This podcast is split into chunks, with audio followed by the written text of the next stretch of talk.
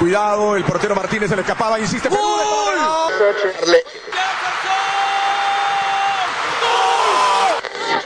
Aquí está el empate en el área Esperañol, en el área Esperañol está. ¡Gol!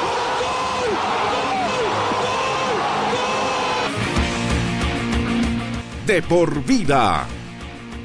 De lunes a viernes, de 1 a 3 de la tarde, por Radio Cepra 89.2 FM. Pasión por la radio.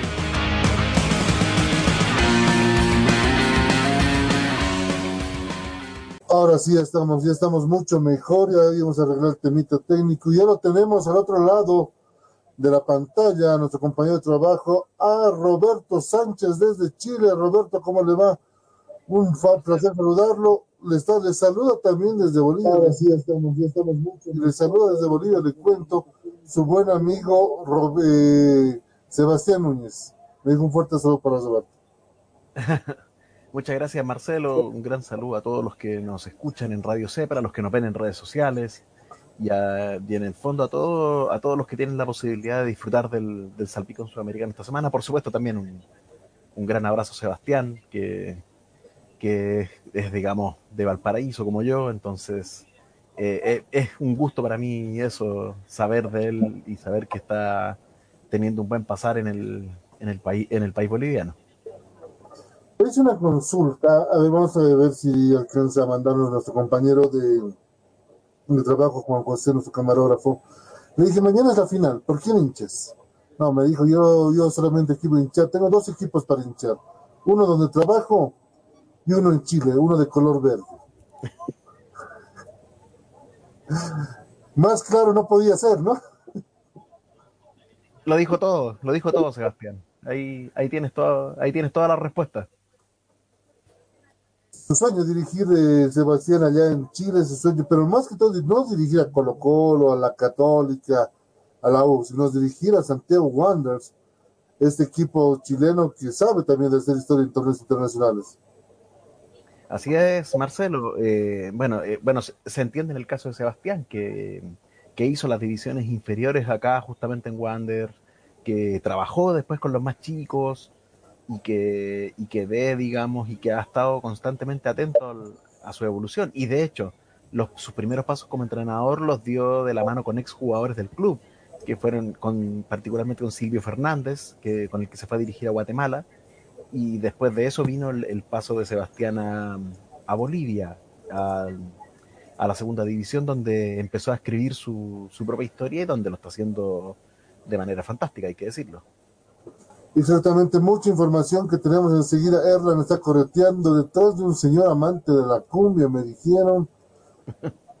Controversial este señor eh, por el tema de más de la fuera de la cancha que dentro de la cancha. Y, y a ver, lo vamos a escuchar enseguida a, a este señor. Ya lo vamos a tratar. Ya tenemos, señor director, el, el, el activo. Ahí lo tenemos. El nuevo refuerzo de Aurora, ¿qué te parece? Todo un showman. No, Brian Sarmiento es un hombre que más allá de, de- lo que trasciende fuera de la cancha, por lo que tú puedes ver, eh, en la cancha también habla bastante, habla bastante, tiene mucho que, que aportar y, sin lugar a dudas pues, va a subir y va a aumentar el nivel, el nivel de, de su nuevo equipo, eso sin lugar a dudas. Cuando entre, cuando llegue le vamos a preguntar, porque dice que uno de sus requisitos en conferencia de prensa era que no le pregunten de la vida extrafutbolística, que solo le preguntan de fútbol. Yo digo, ¿se puede evitar de no preguntarle a un hombre que le gusta estar siempre en pantalla? Es, es complejo, es complejo. Ahora, no sé cómo, cómo, cómo estará, digamos, el tema, el tema acordado con el Aurora respecto a respecto justamente a este tema, a la, a la exposición fuera de, de pantalla, o sea, perdón, fuera de, la- de las canchas, y que tiene que ver particularmente con, la, con las pantallas, con, con todo el mundo, digamos, de la farándula, que, que particularmente a Brian Sarmiento le ha traído hartas luces, pero también le ha traído hartos problemas. No, y es evidente, ahí lo tenemos al señor Brian Sarmiento, todo un showman, todo un showman en el contexto de el mundo mediático que dejó un reality de cocineros para venir a jugar a Bolivia. Me va, enseguida nos va a comentar eh, nuestro buen amigo, nuestro querido compañero de trabajo, Roberto Sánchez. Ahora le vamos a pasar la imagen de quién se trata de este jugador, porque también está empezando a hacer eh, revuelo las incorporaciones que se están haciendo en el fútbol boliviano y no sé si estas incorporaciones de, van o pueden ir en el tema económico, ¿no? Porque dicen, un fútbol tan pobre como el boliviano, ¿cómo se está dando el lujo de traer jugadores que no son pues nada baratos, nos imaginamos? Ahí lo tenemos, Roberto, jugador de la Unión Española, el señor Harold Cummings, que ahora aterriza en territorio boliviano. Así es, el, el, central panameño que viene de un paso de un paso con altos y bajos en Unión Española y que y que también y que se suma a las filas de justamente de Sebastián Núñez, va a estar a, la, a las órdenes de él. ¿Qué tal es este central? Para que la gente nos escuche aquí en Bolivia lo vaya conociendo un poquito. Se dice que jugó un mundial, estaba viendo, jugó 30 minutos nomás el mundial. Pero estuvo, estuvo. O sea, estuvo. o sea, es algo que muchos, que el 80% de los futbolistas no puede decir, quizás más. Independiente de que sea una selección como la panameña, con que, digamos, sin afán de defender, por supuesto, a, los hermanos panameños, eh, iba más en, en, tono de participación que en un tono competitivo, pero de todas maneras eh, hizo su presencia y tuvo a Harald Cummings en cancha, un central, bueno, de, de más está decir, un tipo con, con, presencia física, un tipo, un tipo de buen juego aéreo, y como buen tipo alto de buen juego aéreo, un tipo al que le cuesta un poco la salida con, digamos, la salida corta con los pies, lo, el, lo que es el, el trazo largo lo, lo, hace bien, pero la, pero la salida corta, ahí si tú lo apretas mucho, se tiende a complicar. Ahí, ahí, de hecho, en ese video puedes ver que el cambio de frente, cuando vio que venía el delantero, lo tiró rápidamente para, para evitar el, eh, digamos, el enfrentamiento con, con, balón de por medio. Le cuesta el 1 a 1, ¿no? Pero cuando sale, no cuando defiende. No, le cuesta el 1 a 1 y, y también, digamos, también cae de repente un poco en, el exceso de fuerza física. Eh, como él es un tipo con presencia, con, físico, eh, tiende a, ser fuerte a la hora de meter, la pierna, por ejemplo. Entonces, eso le, trajo también eh, varias tarjetas en su, en su paso por Unión Española y, y, más de una sanción. Este es el señor entonces Cummings, Harold Cummings, que ahora es el nuevo refuerzo del World Ready, dirigido por el señor Sebastián Núñez, que sigue siendo noticia en Chile, lo decía muy bien mi buen amiguito Roberto, por el tema de que ha sido portada en la cuarta, ¿no? En la cuarta de Chile, si no me equivoco efectivamente, el diario La Cuarta lo, lo entrevistó, eh, sacó una, una entrevista de, de, una plana en su, en, su en su edición de hace unos días atrás, en la que le preguntaron de todo, le preguntaron lo que tenía que ver, digamos, con, el, con su presente en el fútbol boliviano, eh, y por supuesto con los buenos resultados que él ha tenido, el, guiño al, a lo que es el, el, fútbol local, el fútbol nuestro, eh, buscando, por supuesto, quizás la cuña que dijera, no, yo quiero, me interesa ir a Colo Colo, me interesa ir a la U, pero lo que, lo que, no, lo que quizás no se esperaban los queridos periodistas santiaguinos fue encontrarse con la respuesta que dio, que es la misma que tú compartiste al principio y que evidentemente me sacó una sonrisa. No tengo para qué entrar en más detalle. Claro, como pues uno dice, cuando uno es técnico quiere esperar lo más grande, lo más alto, pero en Sebastián Núñez se nota el corazón que tiene por el equipo de Santiago Wanderers él dice que esa camiseta verde que pronto estará en el Museo de, de Por Vida, acá en la ciudad de La Paz. Y bueno, Sebastián te va a mandar la polerita, ya me dijo. Te vas a llegar la polerita, Sebas. Yo feliz. Yo feliz. Yo de feliz. La banda. Aunque me dijo que hay, la polera alterna del Ready que es la verde. Perfecto, perfecto. Yo, yo feliz, me la, me la pongo en cuanto llegue. Eso es lo que tenemos. Enseguida vamos a empezar a hablar y analizar lo que vamos a hacer mañana, Roberto eh, la transmisión que vamos a tener desde Río de Janeiro a las 3 de la tarde hora de Bolivia, 4 de la tarde hora de Chile. Eh, ¿A qué horas en Australia? Ahorita son la, tengo la 1, en Australia son la dos de la mañana, si no me equivoco, ¿no? Dos y media de la mañana en Australia. Claro. En Australia eh, quiero mandar un fuerte saludo a la familia Quiroga. Es una familia de, mira, parece el salpicón, dice, nos identificamos con el salpicón, me escribieron, porque el señor es boliviano. La señora es colombiana. El hijo nació en Chile y su hija, ¿sabe dónde nació? ¿Dónde? Nació en Paraguay. O sea. O sea, me dijo, me identifico con el salpicón.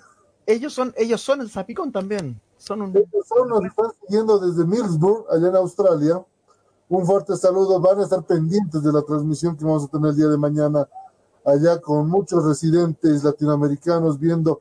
Hay una fuerte colonia brasilera, nos dijeron.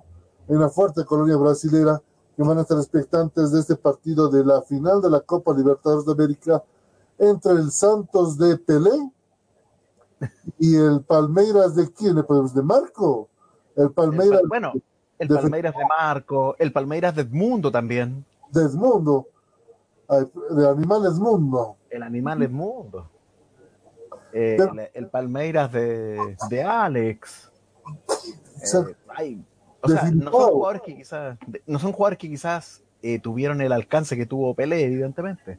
Pero Palmeiras tuvo, tuvo en los últimos equipos cuatro, cinco, seis jugadores destacadísimos que llegaron a, a selecciones mayores y que fueron campeones del mundo. Milson también, y, bueno, y un, largo etcétera. Final que para nosotros, eh, en cierta forma, tiene un pequeño grado de inclinación, producto que existe la posibilidad de que, de que Benjamín Kusevich sea titular en Palmeiras. Entonces, vamos a estar atentos. Y tenemos una invitada también. Llegó la productora general. La productora general, la jefa. La jefa. No le gusta salir todavía mucho en pantalla. No le gusta salir mucho en pantalla. Lo teníamos a la enana que está siguiendo todo lo que es el programa. Pero lo decías muy bien. Es, ahora, estábamos hablando el otro día con algunos colegas. Esta es una final, Roberto. No te voy a decir que no es, una final mediática. ¿A qué me refiero? al no estar un equipo argentino, no está bombardeado por los distintos sistemas de cable, especialmente programas que son su centro matriz en Argentina, con unidades móviles especiales, el día que, que pateó un jugador no sé a dónde. Si te das cuenta, le han tratado de, minimizar la final, pese que es una final de Libertadores. Efectivamente, Marcelo, sin lugar a dudas, y quizás, digamos, analizándolo en el contexto de cómo se desarrolló el torneo, es una final que tuvo un impacto mediático menor que el esperado. Porque, claro, porque cuando uno miraba las semifinales, veía que estaba, veía que estaba Boca, veía que estaba River, eh, daba para pensar en, que al menos uno de los equipos argentinos llegara a, disputar el duelo, el duelo máximo, y eso, evidentemente, a nosotros, al resto de los países de, este sector del mundo, que estamos muy alimentados del periodismo argentino, eh, nos llega, digamos, como que en realidad para ellos, la, derrota de ellos quedó más.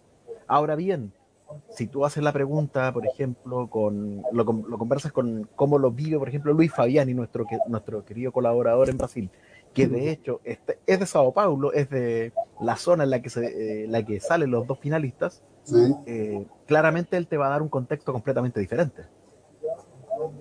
No, y es evidente, y es evidente lo que vos nos mencionas, eh, mi querido Roberto, porque en Brasil hay una expectativa grande, en Brasil hay una expectativa grande, y gracias a la gente de SBT, enseguida vamos a ir con los amigos de SBT, pero la expectativa que le están poniendo allá en Brasil es eh, porque se está repitiendo una final después de mucho tiempo entre brasileros, y más aún, se está volviendo a jugar una final de, Libertadores en el Maracaná, si no me equivoco, después de, más de 20 años. Efectivamente, ya es un, es un largo rato que, que la Copa Libertadores no se define en el... Y de hecho, en el estadio nuevo del Maracaná eh, no se ha definido. Primero se va a jugar, se jugó una final de Mundial antes de una final de Copa Libertadores, lo cual, lo cual es, más, hasta en cierta forma paradójico. Claro, y eso era una final que querían jugar los brasileños. No se pudo. Y que digamos que hubo siete razones por las cuales no se pudo hacer. Nos detenemos aquí la imagen Esto mañana será polémica. Esto hablará más que lo que puede ser el partido en 90 minutos. Ojalá que no. Ojalá que, que la participación del, de la videoasistencia se limite a una colaboración a los árbitros principales y no traspase de ahí. ¿Y que, por qué decimos esto? Eh, ¿Quién viene como favorito? ¿Quién llega como favorito a esta final? Palmeiras, llega Santos, igualdad de condiciones. Uno diría, si fuera una final brasilera-argentina, llegaría favorito un brasilero por ser dueño de casa. Pero los dos equipos han demostrado, pese a que Palmeiras tuvo mala, un, malos partidos en semifinal, no deja de tener este tilde de favorito. O sea, yo te diría que el, el, partido de vuelta particularmente fue el malo, porque el juego que hizo en Buenos Aires, ganando la River 3 a 0, considero que fue un, un juego prácticamente perfecto en todas sus líneas. Eh, apostando al, al, a la contra, al contragolpe rápido, a las transiciones veloces, esperando a que River tomara la iniciativa en la cancha para ellos después eh, pillarlos volando abajo, como se dice, y, asegurar, y les funcionó perfecto. Ahora, en la vuelta, eh, digamos que no, claramente no tuvo la misma actitud y eso de, derivó en que, en que River estuviera a un paso de, de dar vuelta a la situación. Pero sin lugar a dudas, el caso de, el caso de Palmeiras y de Santos son fuerzas parejas, son fuerzas parejas. fueron los dos mejores equipos de la fase regular, de la fase de grupos. Entonces, tiene sentido, tiene sentido, perdón, que sean los dos finalistas, totalmente. Y decir que este o, este o el otro va a salir campeón, son diferencias mínimas las que debieran marcarse en la jornada de mañana en el Maracaná. Y es evidente por el hecho de que el equipo de Palmeiras sabe también lo que se juega en, este certamen internacional. Vamos a analizar un poco, ¿te parece, al equipo de, de Palmeiras? Y aquí lo tenemos al equipo de Palmeiras, eh, que sabe, si repetimos por favor la imagen, sabe salir en contragolpe. Tiene buena salida, pero me quedo acá.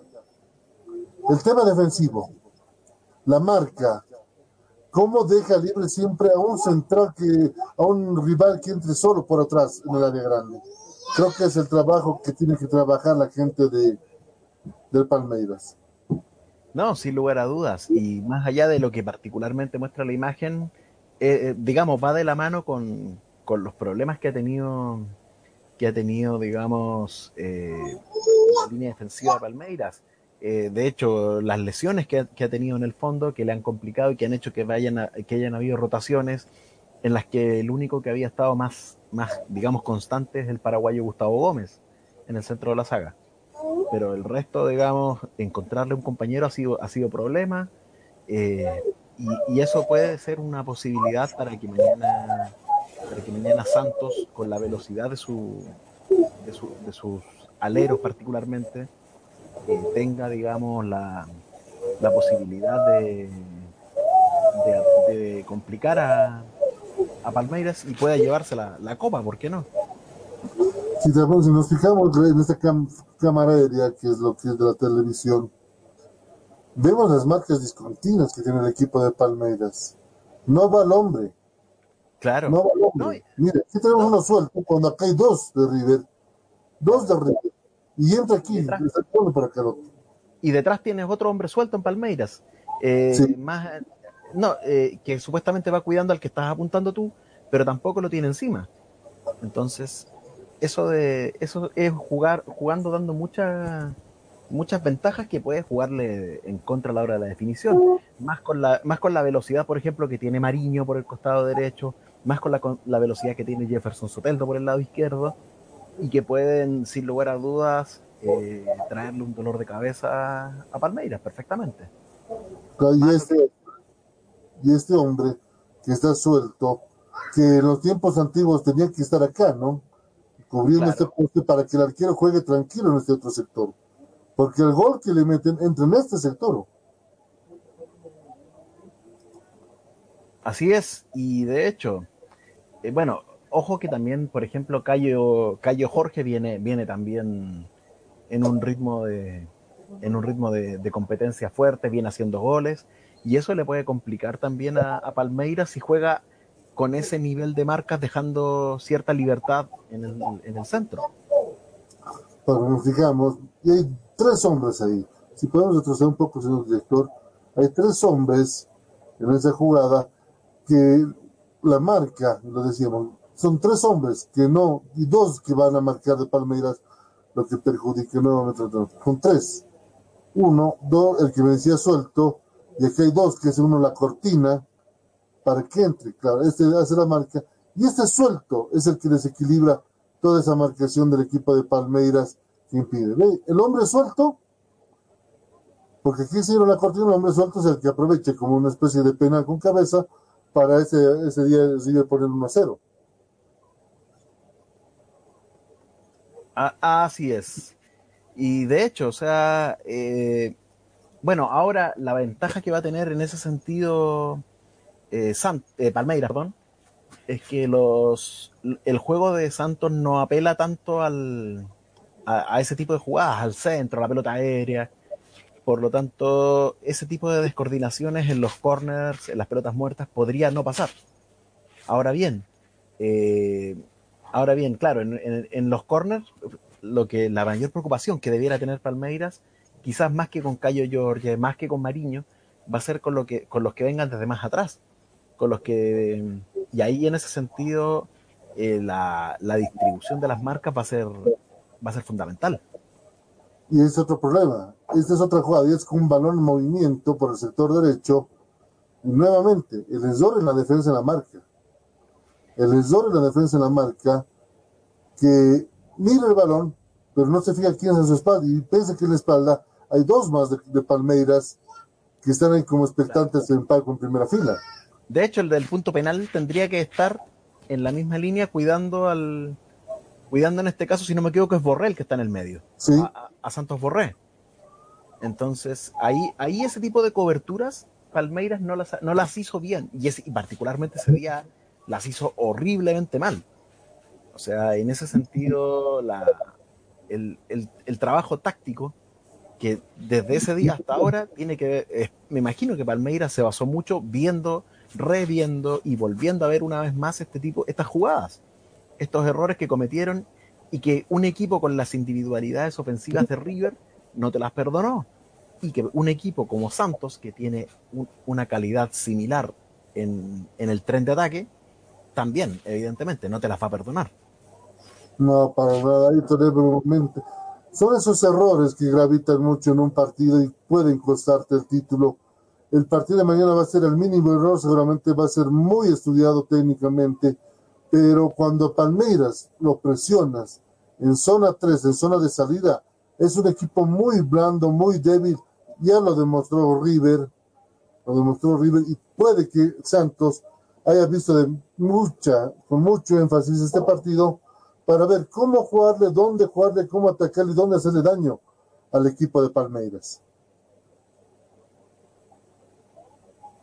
Ahora hay que hay que ver, bueno, y no solamente, no solamente eso, sino que también eh, puede darse que Santos eh, haga una, tenga una estrategia que sea más de, más de cederle la iniciativa a, perdón, Palmeira tenga una estrategia más de cederle la iniciativa a Santos, que Santos se venga, que tenga la posibilidad de, de desbordar con Mariño, con Soteldo, de que Cayo Jorge esté metido entre medio de los centrales y buscando generar una pérdida de, tercera persona, o sea, de tercera persona o de cualquier jugador, y, el pase en profundidad para, el, para la transición rápida, para el contragolpe. Palmeiras en ese sentido, salvo en este partido, aplicó eso durante toda la copa y le fue muy bien. Entonces, eh, en ese, en ese le, puede permitir encontrar, encontrar una alternativa, digamos, para, para poder llevarse el, triunfo. Pero sí, literalmente va a ser una partida de ajedrez esto entre los dos equipos. Enseguida analizamos eh, a Santos de Brasil, ya lo tenemos a Javierito Palacios desde Puebla, México. ¿Quién es tan pintoresco donde estamos, Javier? Bienvenido al Salpicón. Hola, ¿qué tal? Marcelo, Roberto, un gusto estar con ustedes. Tarde, pero bueno, llegamos. Mira, ahorita me encuentro en la, sí, pintoresca ciudad de Córdoba, Veracruz. Estamos aquí, ya sabes, cosas de trabajo. Estamos aquí transmitiendo completamente en vivo. Pues un saludo, un gusto, un gusto estar el día de hoy. Muéstranos un poquito de dónde estás, en la plaza, ¿dónde estás? Muéstranos un poquito. Se corta un poco, Marcelo, si me repites. No, te que nos muestres, muéstranos el lugar donde estás para que la gente que nos está viendo en las redes sociales conozca, aunque sea de forma digital, Veracruz. Claro, mira ahí, podemos ver, esta es la, la catedral de Córdoba. Y pues bueno, el Zócalo, que pues de momento sabemos está cerrado por la pandemia. Y pues la, las calles principales aquí de, de la ciudad de, de Córdoba, en Veracruz, México. Está haciendo buen clima en Córdoba, Veracruz. Pues un poco nublado, se ve que en la tarde sí nos va a tocar agua, pero, pero ahorita sí, sí está bien el clima. Se nota qué bello clima que estamos viendo, estamos siguiendo ahí. Javierito, estábamos empezando a analizar lo que va a ser mañana. Palmeiras, ¿cómo lo ves a Palmeiras? ¿Crees que después de lo que pasó con River Palmeiras tenga que modificar muchas cosas pensando en el compromiso de mañana? No creo, yo creo que Palmeiras siguiendo con el mismo, la misma tónica, ¿no? Tiene que, que mantener esa misma identidad y, y, seguir para buscar este, esta Copa Libertadores. Una Copa Libertadores que lo decíamos, ¿no? Parece que no tiene ese impacto mediático como si hubiera estado un Boca, hubiera jugado un River. ¿Será porque son equipos brasileños y la mayoría de los programas, especialmente en el cono sur latinoamericano, sus cadenas, sus ejes centrales son en Argentina y tal vez le evitaron darle mucha importancia? Como que cae el morbo, ¿no? Porque al final, quieras o no, es un, es un país contra otro país. El morbo cae el momento que se queda local y entonces así como que bueno, pues ya es tema local, pues hay que lo vean ellos casi casi y ya sabremos nada más el resultado. Tal pareciera, ¿no? Que, que lo llegaran a mencionar de esa forma, pero eh, sí, sí baja, ¿no? Sí baja, es, es distinto, pero sí baja la, pues sí ese morbo, ¿no? Al final yo lo podría llamar así, ¿no? Te vamos a ver, imagínate que hubiera sido argentino o brasileño, pues sí, hubiera sido una, una sensación. Sí, hubiera estado 20 unidades móviles, drones, todo ese show mediático. Y ese es el folclore lo que lo cierto es que en Brasil se está viviendo de una manera impresionante lo que es esta final y mañana nosotros lo vamos a narrar para todos ustedes y lo va a comentar el señor Roberto Sánchez, lo va a comentar el señor Javier Palacios, el señor Erlan García que está ahorita bailando cumbia, me imagino, con Brian Sarmiento. No, dice que se, ayer ya Erlan ya tuvo su primer encontrón mediático con Brian Sarmiento a, que le dio la bienvenida con volea, que le preguntó de, eso, del extrafutbolístico, y el otro dijo, no voy a hablar si me vas a seguir preguntando, no corto la conferencia de prensa, se enojó directo al, show, le, fue a su buen estilo.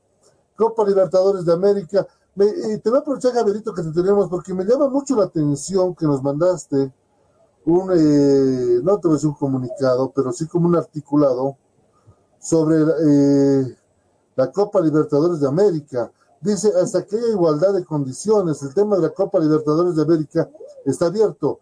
No vamos a ir si nos siguen tratando de manera desigual. Si lo que lleva México son más recursos, más, más patrocinadores, pero resulta que quedamos primer lugar y no podemos jugar la final de vuelta en nuestro país, ahí estamos en desventaja y eso me parece que no debemos aceptar. Esto lo hace Michael Arriola, presidente de la Liga MX.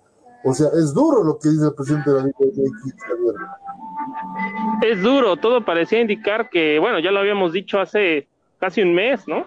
Sí. Que todo parecía, parecía ser que regresaba a México a la Copa Libertadores, que los equipos mexicanos nuevamente podían estar ahí disputando, pero después sale esta, fue, fue una entrevista a un medio local, donde, donde menciona esto y sí te deja mucho que pensar, o sea, no se dijo más, pero sí te dice, bueno, ¿cuál es el, entonces el, el inconveniente, ¿no? ¿Qué está pasando? Sí, sería injusto tal vez, ¿no? Lo que menciona, ¿no? Siendo equipo local que te dijeran, llegaste a una final pero no la vas a disputar en tu país, pues siempre es, eh, vaya, tú, sabemos que no por pandemia ahorita, pero tu hincha siempre te va a estar siguiendo, siempre te va a estar apoyando, no es distinto. Hasta quieras o no el cansancio del viaje, ¿no? La presión, todo eso tiene, tiene que ver y todo eso afecta, que al final, híjole, si no se da así, como lo dice Arreola, pues sí, difícilmente veo yo que México puede estar en la Copa Libertadores ahorita en el corto plazo. Por, o sea, eso me llama mucho la atención porque ya estaban dando por hecho de que los equipos mexicanos iban a volver a participar en la Copa Libertadores de América. Ojo, ¿cuánto ahora podrá cambiar la decisión del presidente de la Liga MX, Javier, al saber que es una sede única? ¿Cuánto podrá cambiar? Claro, porque ya no son partidos de ida y vuelta. Ahora es sí, sí, sí. Es una sola serie. Mira, yo creo que es, es bueno para todos, porque al final, lo él lo menciona también, le, son diferentes patrocinadores, no son más patrocinadores. Así incluye, quieras o no incluye más, más bueno, ahí, díjole, yo me aventuraría a decir que si se logra que, o sea, que le digan, ¿sabes qué? Si tienes tu partido final, te vas a México. Yo creo que con eso podría ser algo, algo bueno, algo positivo, pues para por lo menos pues pelearlo así. Ahora, también sabemos que si es a uno, por tema de distancias, de traslados, pues a lo mejor ese también es un inconveniente porque sabemos que los temas en tiempos de todos los torneos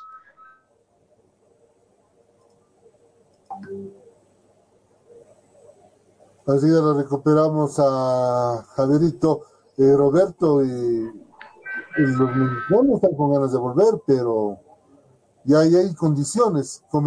¿crees que quiere aceptar esas condiciones? O sea, hay condiciones que evidentemente debiera pedir la, digamos, la Federación Mexicana, y no solo la, mexicana, sino las que estén interesadas de lo que es la antigua CONCACAF para que, para que se sumen al torneo.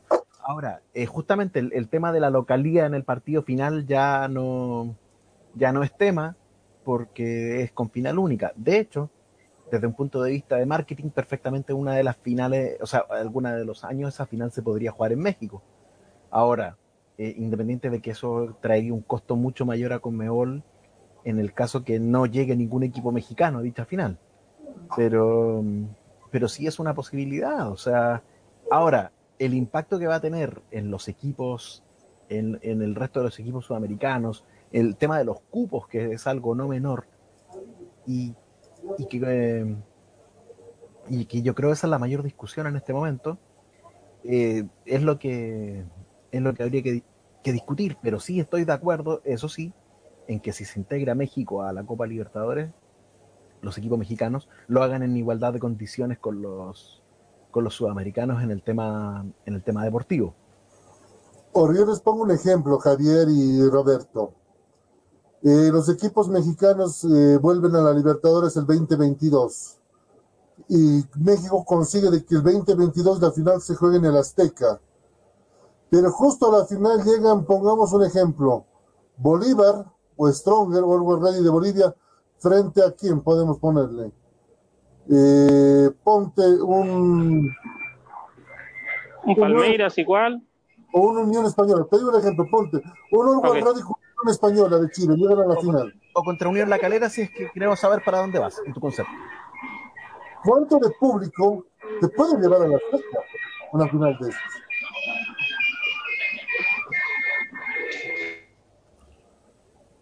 A eso yo voy. Porque no es lo mismo que lleves un Orwell Ready con Unión La Calera a una final continental que, que lleguen a la final ponte un Boca o River. O lleven un equipo argentino con un brasilero, porque ahí te va a generar más expectativa. ¿Cuánto de beneficioso económicamente puede ser eso? Sabiendo que el Azteca es un monstruo de estadio a nivel mundial.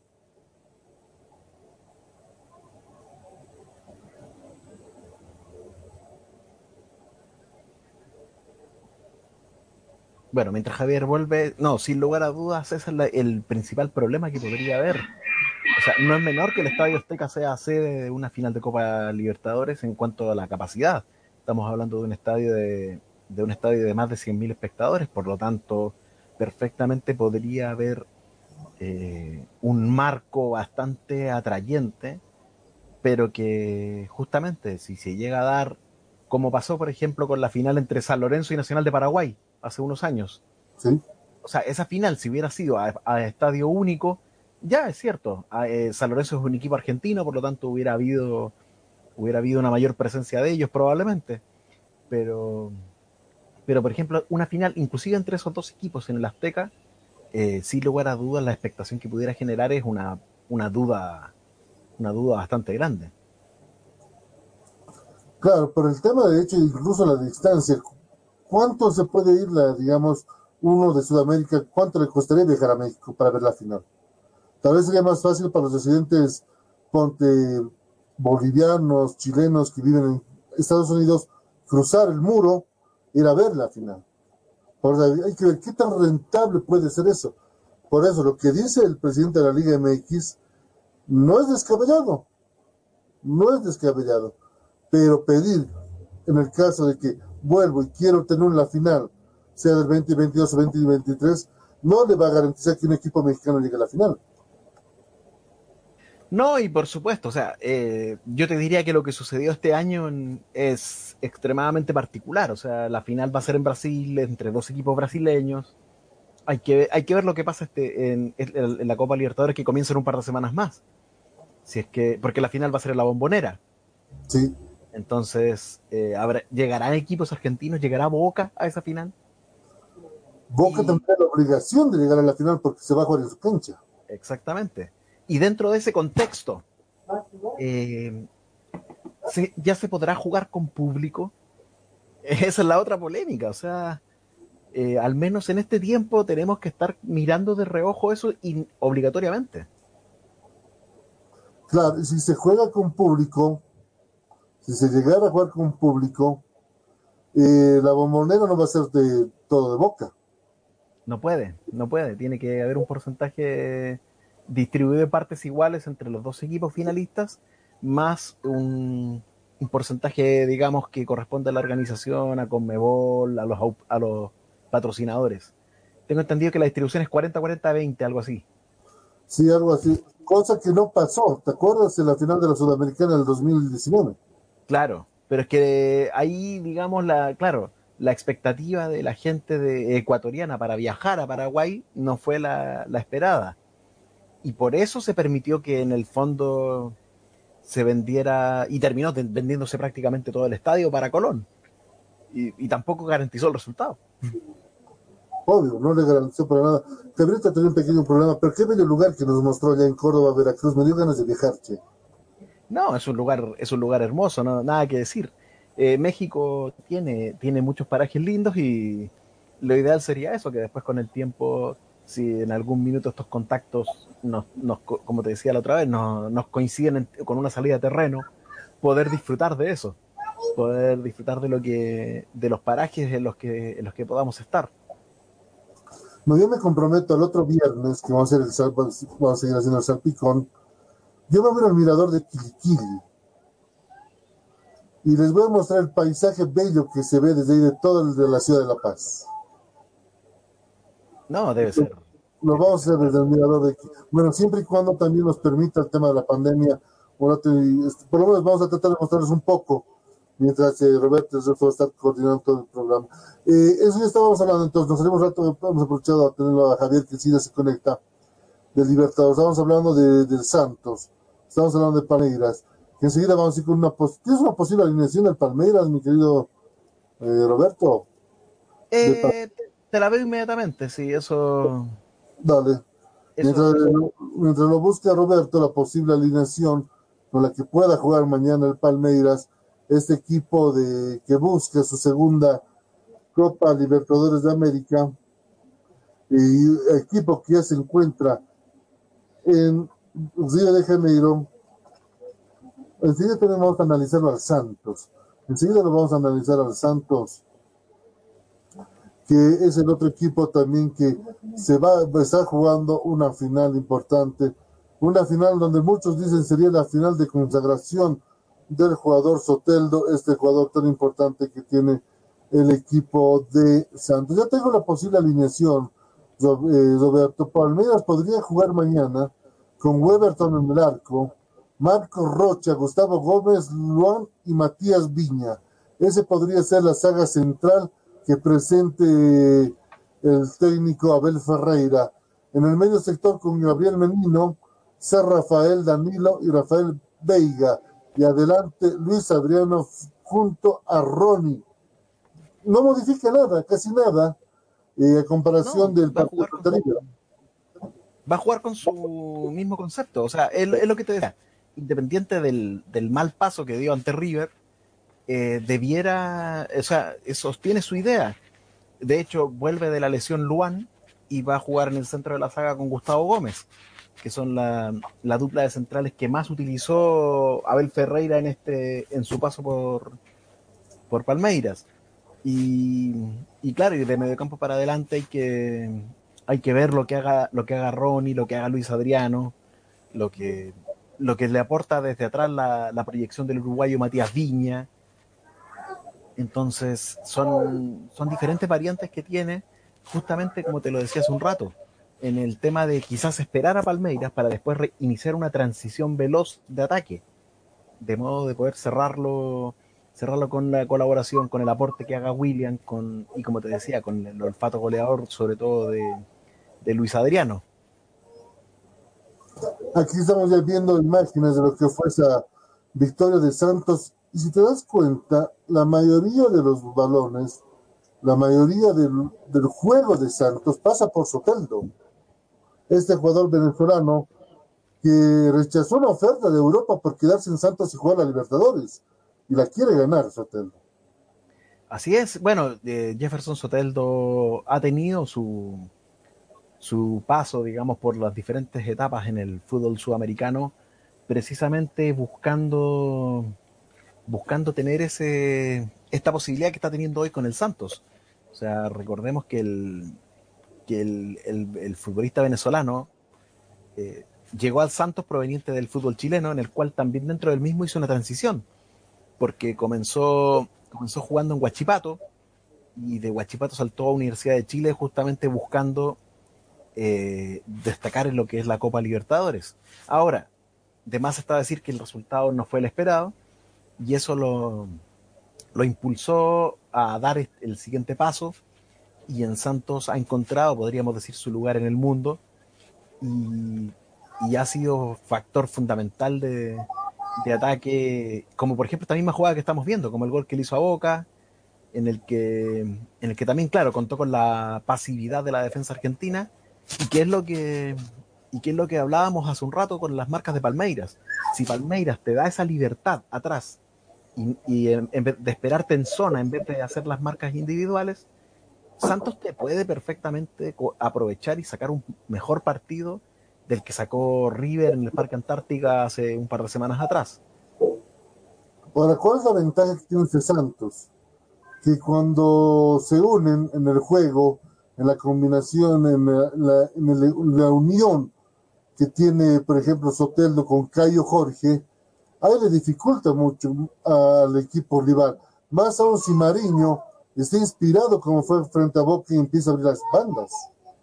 Efectivamente, o sea, bueno, desde, digamos, desde el mediocampo hacia adelante, eh, los tiempos los, los maneja en ese sentido Diego Pituca, y Pituca es el que, el que abre muchas veces el juego hacia Soteldo en una banda, hacia Mariño en la otra.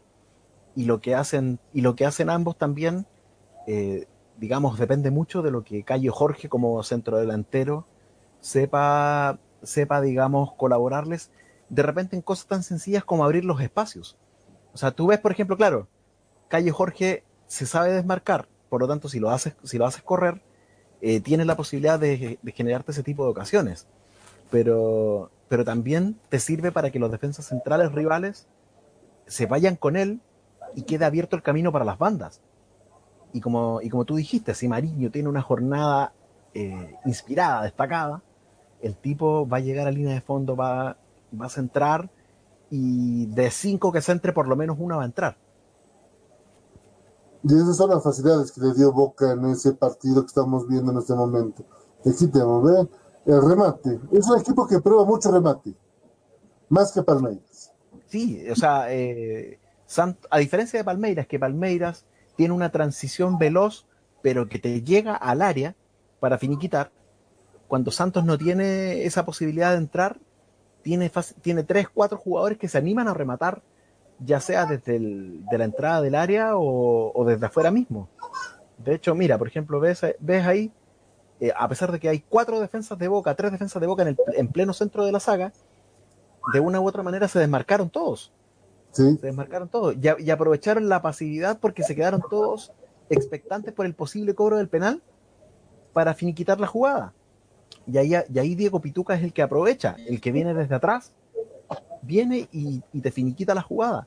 Así que, así como lo puede hacer Mariño, así como lo puede hacer Soteldo y así como lo puede hacer Cayo, Jorge. Por, variante, Santos no se queda. Y lo que decíamos, viendo la imagen, tenemos a Soteldo, que tiene una marca, pero saca remate, donde aquí está Pituca, pero tienes dos hombres libres para eh, buscar ese bote pero si no tienes de bote, es la transición hacia atrás, tienes uno que te puede generar el mate. Claro. O quieres jugar por el costado. Claro, ahí tiene todas las posiciones, todas las variantes posibles. Tienes el hombre de la media luna que tú dices que está solo, que puede rematar desde ahí. Tienes inclusive el cambio de frente para mover a la defensa. Eh, porque el, el, lateral derecho está solo esperando. Está solo ahí a la expectativa para para recibir la pelota. Entonces, pueden hacer el cambio de frente para parar, hacen que el movimiento de la defensa vaya en bloque y, se abran nuevos espacios al otro lado para el mismo Soteldo, para, para, eh, para Diego Pituca, o por qué no para otro que pueda venir desde atrás a apoyar, como, como también lo ha hecho Lucas Fraga en su momento en, el Santos. Claro, por ejemplo, acá lo tenemos a, Lucas Praga y también lo tenemos a Allison. Aquí lo tenemos, si te das cuenta, Lucas Praga lo tenemos aquí por el sector izquierdo. Listo. Para buscar el qué? Que descargue el balón de Soteldo. Pero lo tenemos por el otro lado al jugador Allison, en caso de jugar el cambio de frente para abrir esa defensa.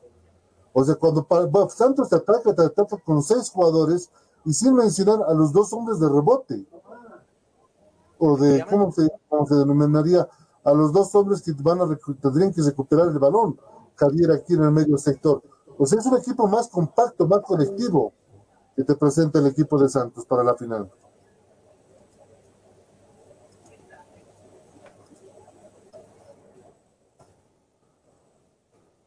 Un pequeñito problema. Entonces la competencia no está fallando. Por decía eh, Roberto, aquí tenemos seis un Benroll, siete jugadores, más el que se recupera, ocho. Ocho. No, ocho. Te ataca con ocho jugadores. Sí, eh, e, y eso es lo que te decía. En ese sentido son estilos de juego muy diferentes. O sea, mientras Palmeiras te, la, te juega literalmente de contragolpe, con un pase profundo y dos o tres corriendo, Santos no, Santos se mueve. Se mueve como una masa ofensiva. Y la masa ofensiva también te da otro tipo de variantes. Porque como tú dices, de, la masa ofensiva hay por lo menos dos o tres que se animan a rematar de afuera del área en caso que la defensa esté cerrada. Tienes también en, ambos, en ambas bandas una proyección para, buscar algún, algún flanco que no que descuide la defensa rival. Entonces, ese choque de estilos que, que probablemente lo vamos a ver mañana en el Maracaná, va, va a depender mucho cómo se va a definir la situación y a quién va a, y a quién va a favorecer al final del, del partido.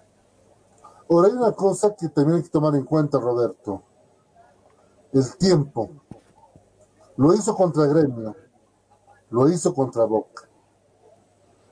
Antes de que toque el minuto el cronómetro, ya va ganando Santos. Cuando juega en condición de local.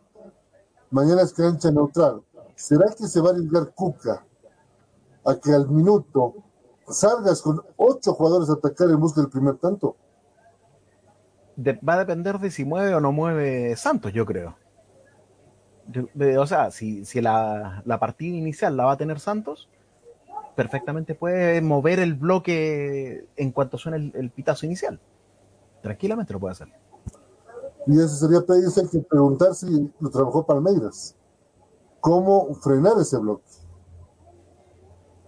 No, y más con la, con la inestabilidad defensiva que hemos visto que tiene.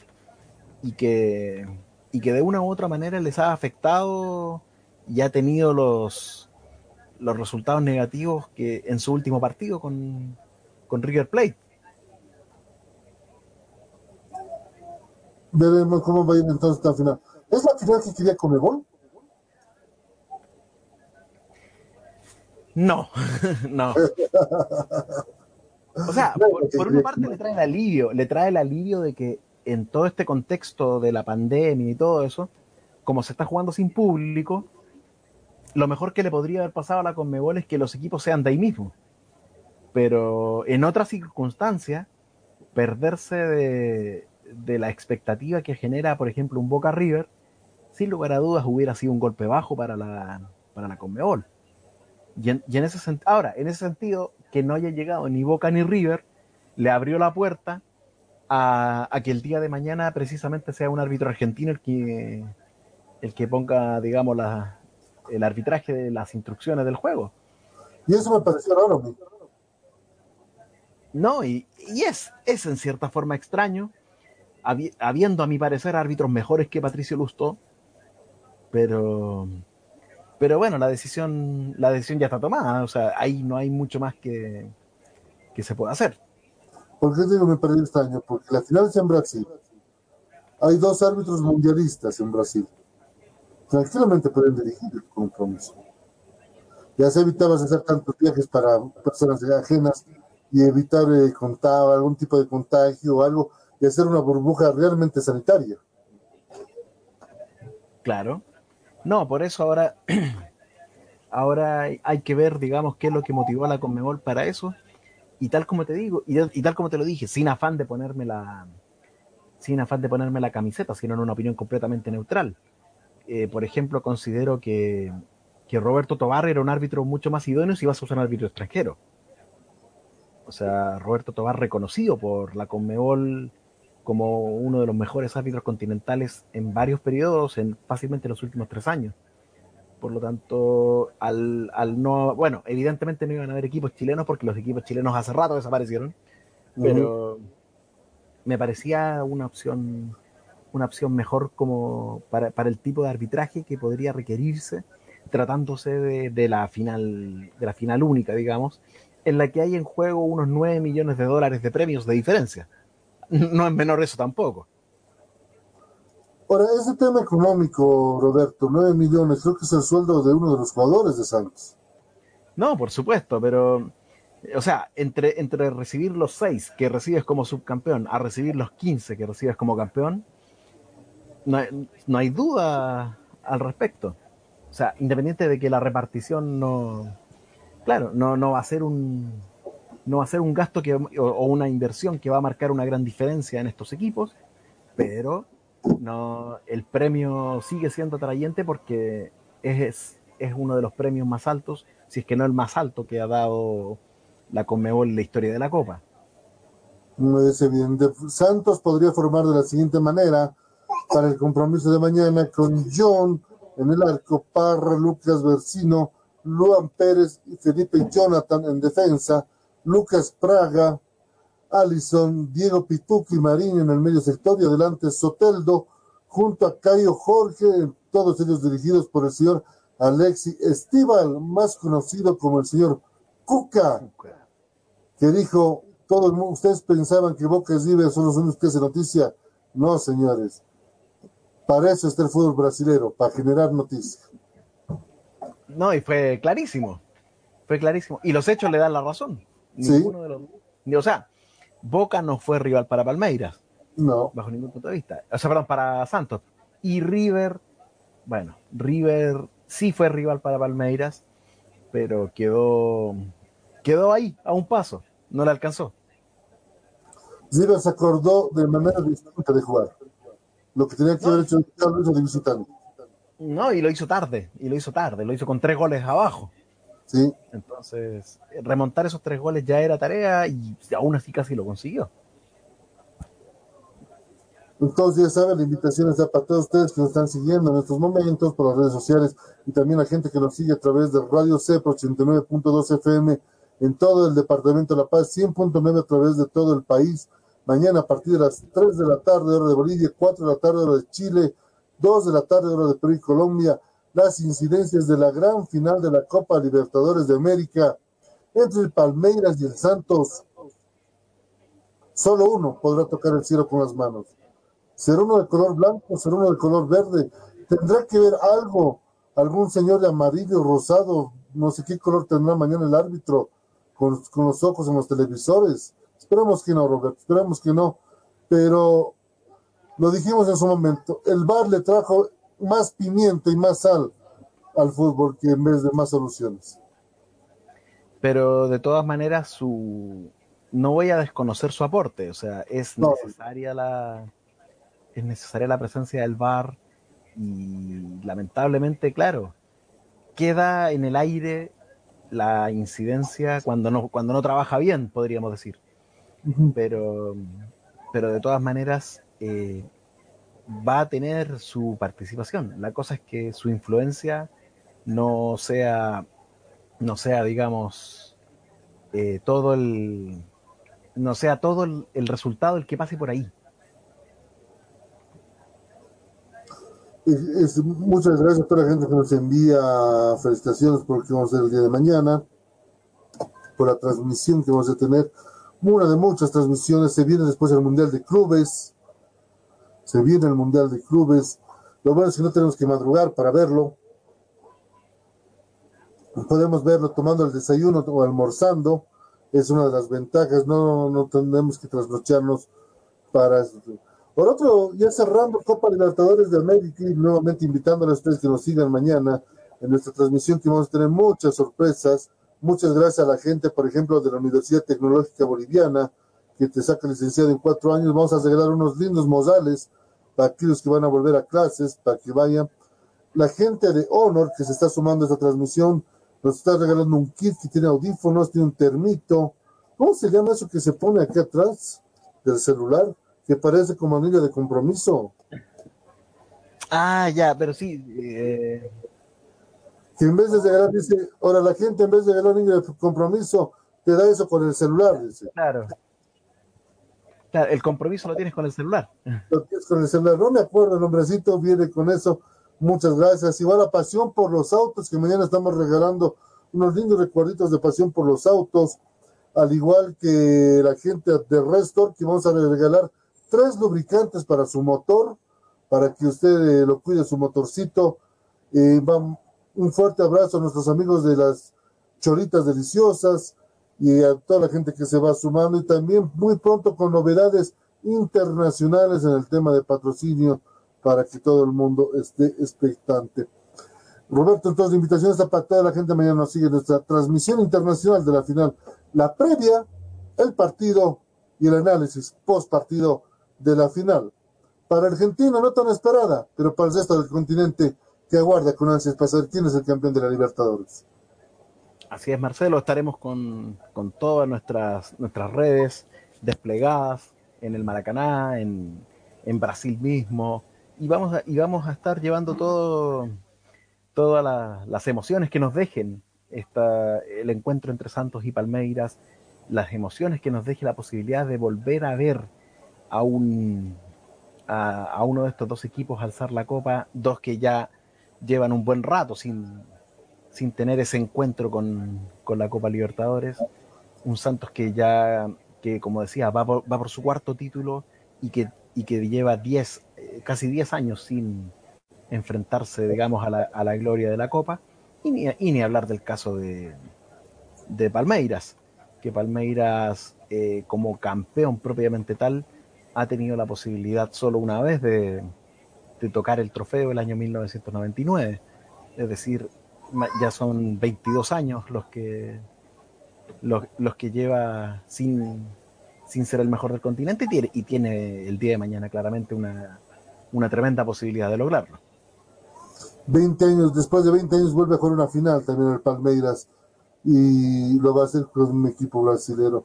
Cambiamos de tema, por favor, señor director, y hablemos de lo que fue noticia en la semana, mi querido Roberto, y te hablo de esta imagen. Fue noticia. ¿Qué se dijeron? Lo que menos creo que se han preguntado es cómo está tu familia, ¿no?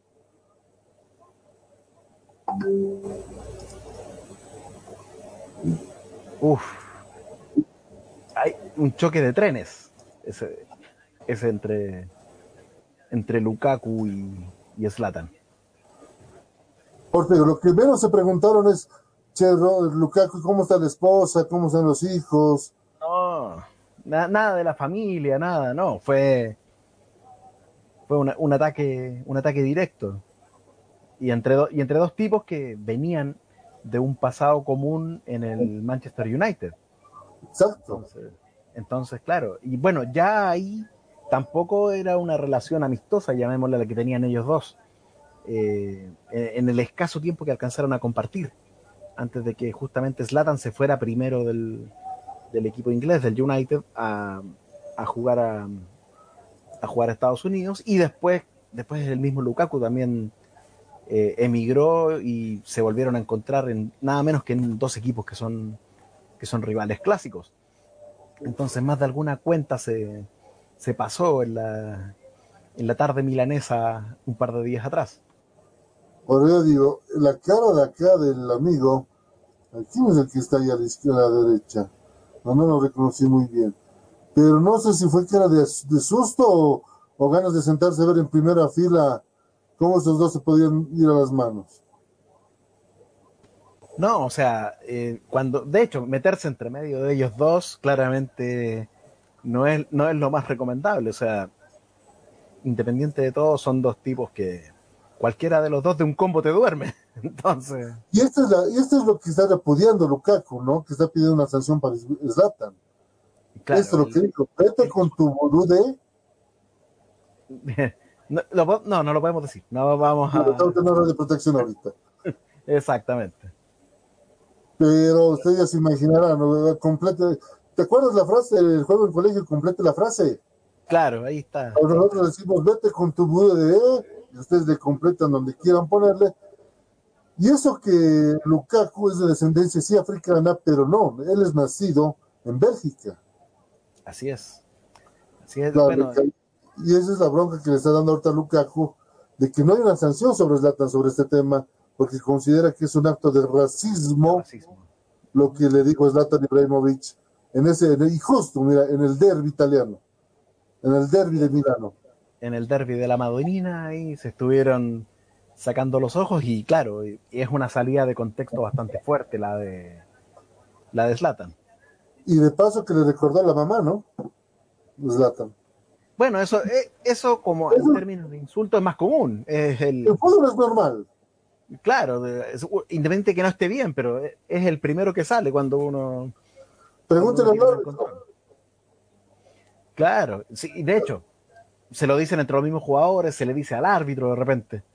Eso, eh, en general, el que ha estado dentro de una cancha con las pulsaciones a mil, sabe que viene ese, ese descontrol, podríamos decir. Y esto, ¿no?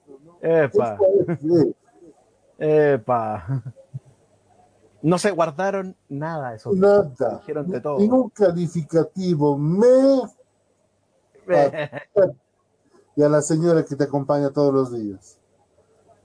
Nada, ahí. Se, ahí se No, lo, se lo o sea, dijeron no lo podemos de- reproducir lo que dijo. Los que nos están siguiendo ahorita en el Facebook Live pueden ver las imágenes que estamos corriendo. Vale, voy a tratar de ser la, la manera más caballeresca de reproducirlo. O sea, Zlatan le dijo, puedes ir, puedes llevarte tu vudú, tu imagen negra a la, a la basura. Eh, y, y luego le dice, eh, Lukaku, de mi familia, de mi madre no vas a hablar. Pero a ti y a tu señora esposa, yo les agarro a patadas cuando quiero. O sea, estoy tratando de usar otros términos porque no es lo que se dijeron en sí. No, pero para decir algo parecido. Para decir algo parecido. Pero que se dijeron de todo, se trataron de todo estos dos monstruos del fútbol, porque da gusto ver a Lukaku, da gusto ver a Zlatan en la cancha, porque es un, es un partido aparte verlos jugar, y es un privilegio que, es un privilegio, y Roberto, que tenemos la generación de, de, estamos hablando del 2010 acá, de poder ver ese tipo de jugadores, ¿no? Hablamos de un Zlatan, de un Rodomel Lukaku, de un Cristiano Ronaldo, de un Lionel Messi, que pocas veces se vio después de los años 90, bueno, principios de los 90, cuando tenías un Maradona, cuando tenías un Ruth Gullit, Van Basten, Lothar Matthews, Paolo Maldini. Y creo que se están dando cada 20 años. Y después vinieron los brasileños, vino Ronaldinho, vino Ronaldo, que ellos hicieron como la transición a lo que es la etapa esta eh, de Zlatan, Messi, Ronaldo, o sea, Cristiano Ronaldo, eh, Lukaku y un, y un largo etcétera entre lo que son los, los jugadores destacados hoy en día. Entonces, eh, vamos, vemos nuevamente, los que están siguiendo por el Facebook Live podrán ver eh, el cariño con el que se trataron. Lo que me comentaron, lo que pude leer, que eso no quedó en la cancha. Que al salir Lukaku lo estaba esperando para que le haga recuerdo todo lo que le dijo la cancha y es la ojo recordemos que Zlatan es campeón en artes marciales mixtas. Así es o sea no Lukaku no la iba a tener sencilla pero aún así el tipo iba embravecido total y dispuesto a, a enfrentarlo como fuera. Ahora de que a Lukaku ese día le patearon por todo lado también es evidente no por supuesto todo eso influye o sea y a jugadores como Lukaku de por sí se les da todo el partido, vienen las patadas, las patadas, las patadas, entonces se produce un cansancio mental. Y claro, y viene este desencuentro con, con Slatan y ya ahí se liberó y soltó, dijo de todo, y se dijeron de todo. Y no es la primera vez de Zlatan, ¿no? No es la primera de Zlatan, ya pasó en, el, en la MLS, cuando estaba como capitán de Los Ángeles Galaxy, tuvo problemas en Barcelona, tuvo problemas en Inglaterra. ¿Dónde no tuvo problemas? Tuvo problemas en el PSG, por eso no continuó Zlatan. Claro, o sea, es un jugador que perfectamente pudo haber escrito una historia mucho más grande, no solamente en los clubes, eh, en los clubes que estuvo, sino inclusive en los mismos momentos y que hubiera derivado la selección. Pero... Quiero dar la bienvenida a nuestro buen amigo Erlan García, que lo tenemos acá con nosotros, y le voy a dar la bienvenida con la canción de su amigo.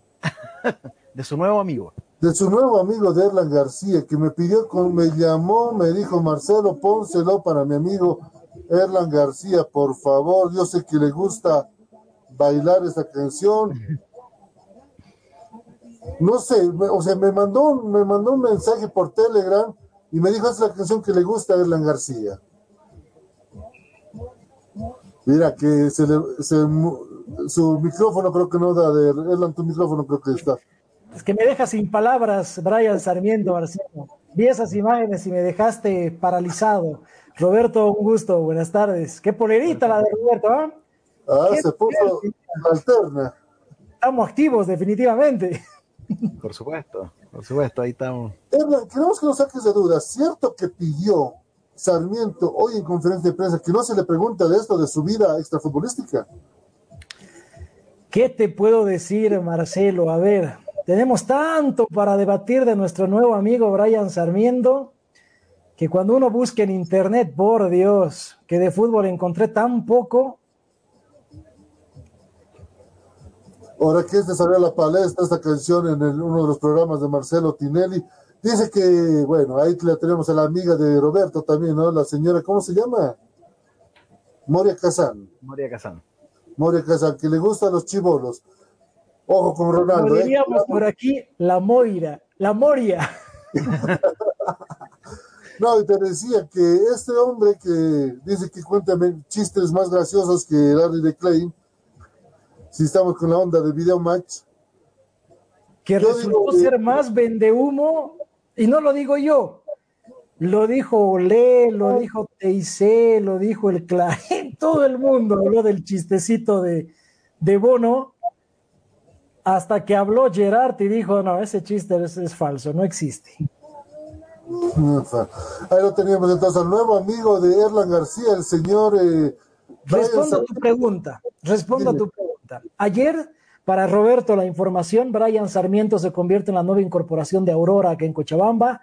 Sonó mucho hasta que de pronto no llegaba y no llegaba y no llegaba, porque para variar, problemas familiares, la expareja que reclamaba asistencia social, una hija que inicialmente no reconocía a Brian, que después la justicia dijo que sí, todo el quilombo que, que en realidad no nos debería interesar, pero afecta al futbolista y a la institución, hizo que esté arraigado, eh, tuvo que solucionar este problema para poder llegar a Cochabamba, eh, llegó ayer junto con Elías Alderete, todo lo contrario, muy humilde Elías, muy accesible, Ayer había mucha gente en el aeropuerto, claro, mucha expectativa que generó la llegada de Brian. Eh, y bueno, y él se sorprendió, ¿no? Porque imagínate, estás viendo la expectativa que te genera, que obviamente lindo venir, tener el cariño de la gente y más. Perdón, que te corte, quiero que me saques de dudas. Y lo vas, mira, te está viendo gente en Australia, te está viendo gente en Bolivia, en Chile, en Perú y en Argentina. ¿Vos llevaste el parlantito para que baile Sarmiento o quién llevó el parlantito? Disculpame, ah, Marcelo, yo chupamedias no soy. Y ese tipo de actitudes ayer sí molestó también aparte el gremio, porque a ver, no, no entremos en el show, ¿no? Llevar el parlantito y que baile, o sea, por lo menos no es el periodismo que nosotros hacemos. Por eso es que nosotros dijimos, hagan el show, colegas, nosotros lo vamos a esperar afuera, Brian, porque hay que preguntarle ¿Qué pasa con el contrato que estaría firmando con Masterchef? Porque su empresario, cuando le hicimos esa pregunta, no tuvo respuesta y nos dijo que sea el jugador el que hable. Hasta hace una semana se confirmaba que iba a ser parte del staff de Masterchef. Hasta ayer la información es de que están esperando respuesta por parte del jugador, a quien le gusta esta movida. Claro, está siempre en el medio. Eh, como dato, vi una, una nota que le hicieron volviendo de Grecia. Él fue a jugar a Grecia Duró tres meses, jugó ocho minutos y tuvo que volver porque se sintió deprimido porque ya no lo conocía nadie y no le gustó esto.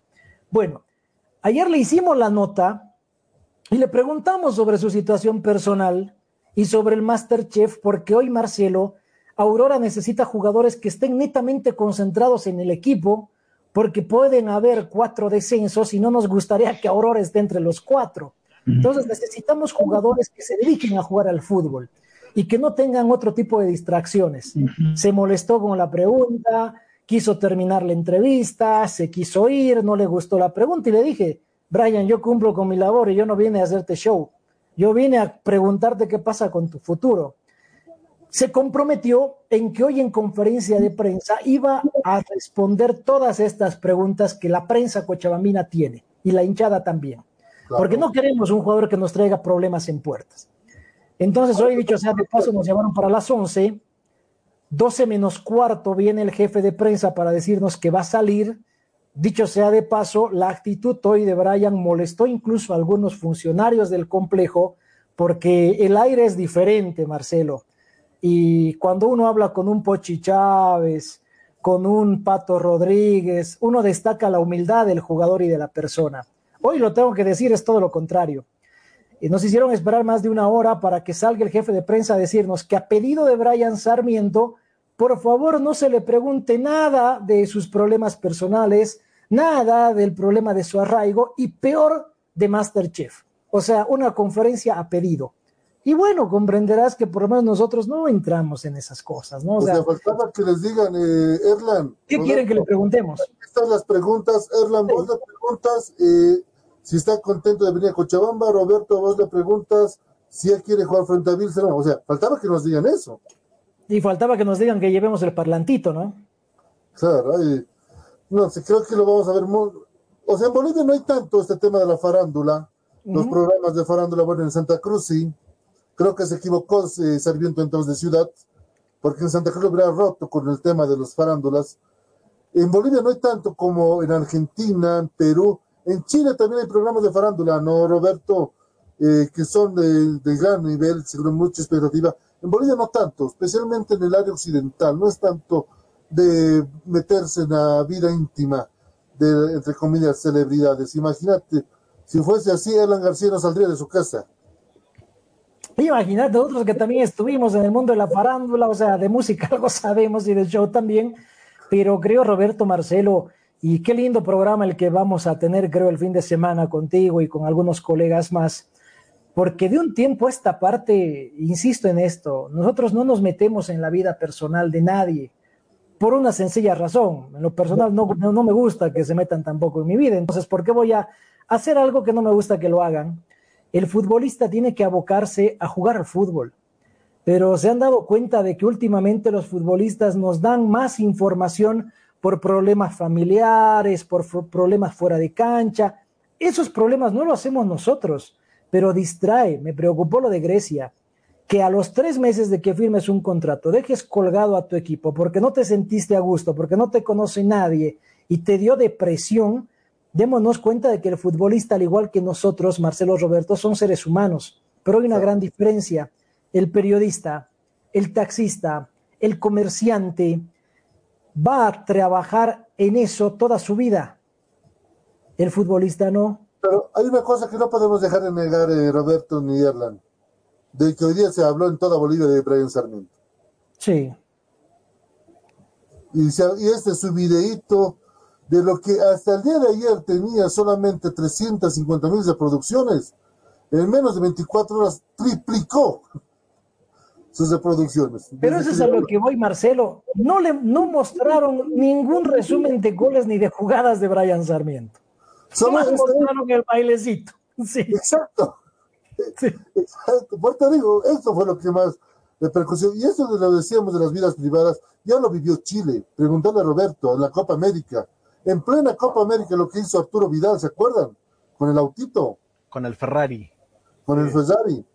Donde tuvo que ir el señor Jado a sacarlo de la comisaría con, no sé si era un llanto de corazón, un llanto de mediático, lo mismo hemos pasado aquí, te acordarás, Erlan, en la época de los 90, eh, no ve con uno que ya estaba descansando en paz, con otro que es técnico de un equipo por fuera de Cochabamba, temas extrafútbol. Oh, sin ir lejos, Erlan, uno acaba de firmar con por Oriente Petrolero, que tiene apenas 22 años, y en Brasil lo votaron porque le gusta la joda.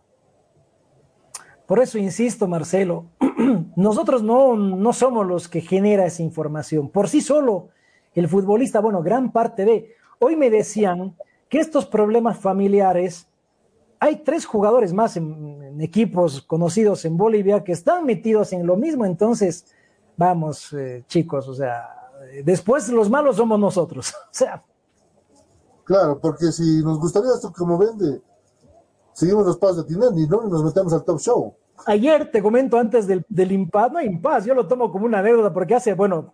Yo le decía eso a Roberto, que ya Sarmiento prohibió, eh, ya tuvo el primer encontrón acá, ya tuvo ese toque de top show. Claro, claro, o sea, para empezar, como te digo, nosotros, nosotros fuimos eh, con, la, con la pregunta que nos preocupa, porque lo que mal empieza, Marcelo, mal termina, y luego te llegan las demandas, el jugador te va a exigir que le pagues todo. Y lo primero que dijimos con los dirigentes es pongan en contrato, establezcan esto para que no tengan problemas. Pero ayer en el aeropuerto con varios colegas decíamos, se nos ocurrió una idea, escribir un libro, lo que callamos los periodistas. Hay tantas cosas que uno sabe que uno no lo dice por respeto, porque si nos gustaría el mambo farandulero y quilombero, créeme que podríamos estar horas de horas de horas de horas hablando. A ver, ya, aprovechando que estamos en los últimos 25 minutos del programa, Roberto, no me digas el nombre, pero en alguna de tus salidas, o sea, ¿te encontraste alguno que te dijo, por favor, no me has visto? No, mira, eh, yo, yo directamente no tuve la posibilidad de encontrarme, pero sí colegas, y tú sabes que si yo no me lo encuentro, pero se lo encuentra mi colega, las redes sociales permiten que los videos rápidamente lleguen a uno. Entonces, eh, digamos, claro, llamémosle de una forma sutil. La camarilla de los periodistas tiene ese, ese tema. Entonces, eh, eh, digamos, el que, el que se saca el premiado y se lo encuentra es uno, pero al final lo terminamos sabiendo todos y todos terminamos sabiendo lo que pasó. Entonces, se ha visto, digamos, y de hecho, es Vox Populi, o era Vox Populi, digamos, porque ya ha habido una renovación. Por ejemplo, acá mismo en Valparaíso, el, la, base del, la base del último plantel importante que tuvo Wander, eran, de ellos había cuatro o cinco jugadores que eran muy, muy buenos para arrasar en los discos de Valparaíso y de Viña. Y que era cosa de ir y te los encontrabas. Entonces. Eran caseros. Sí. Y estaban ahí, eh, digamos, arrasando con todo. Pero, pero no, y yo te digo, eran porque, digamos, se ha reestructurado el tema. Y claro, independiente que con la pandemia las discos no funcionen, pero, pero también ya ha habido un cambio, un cambio cultural en ese sentido.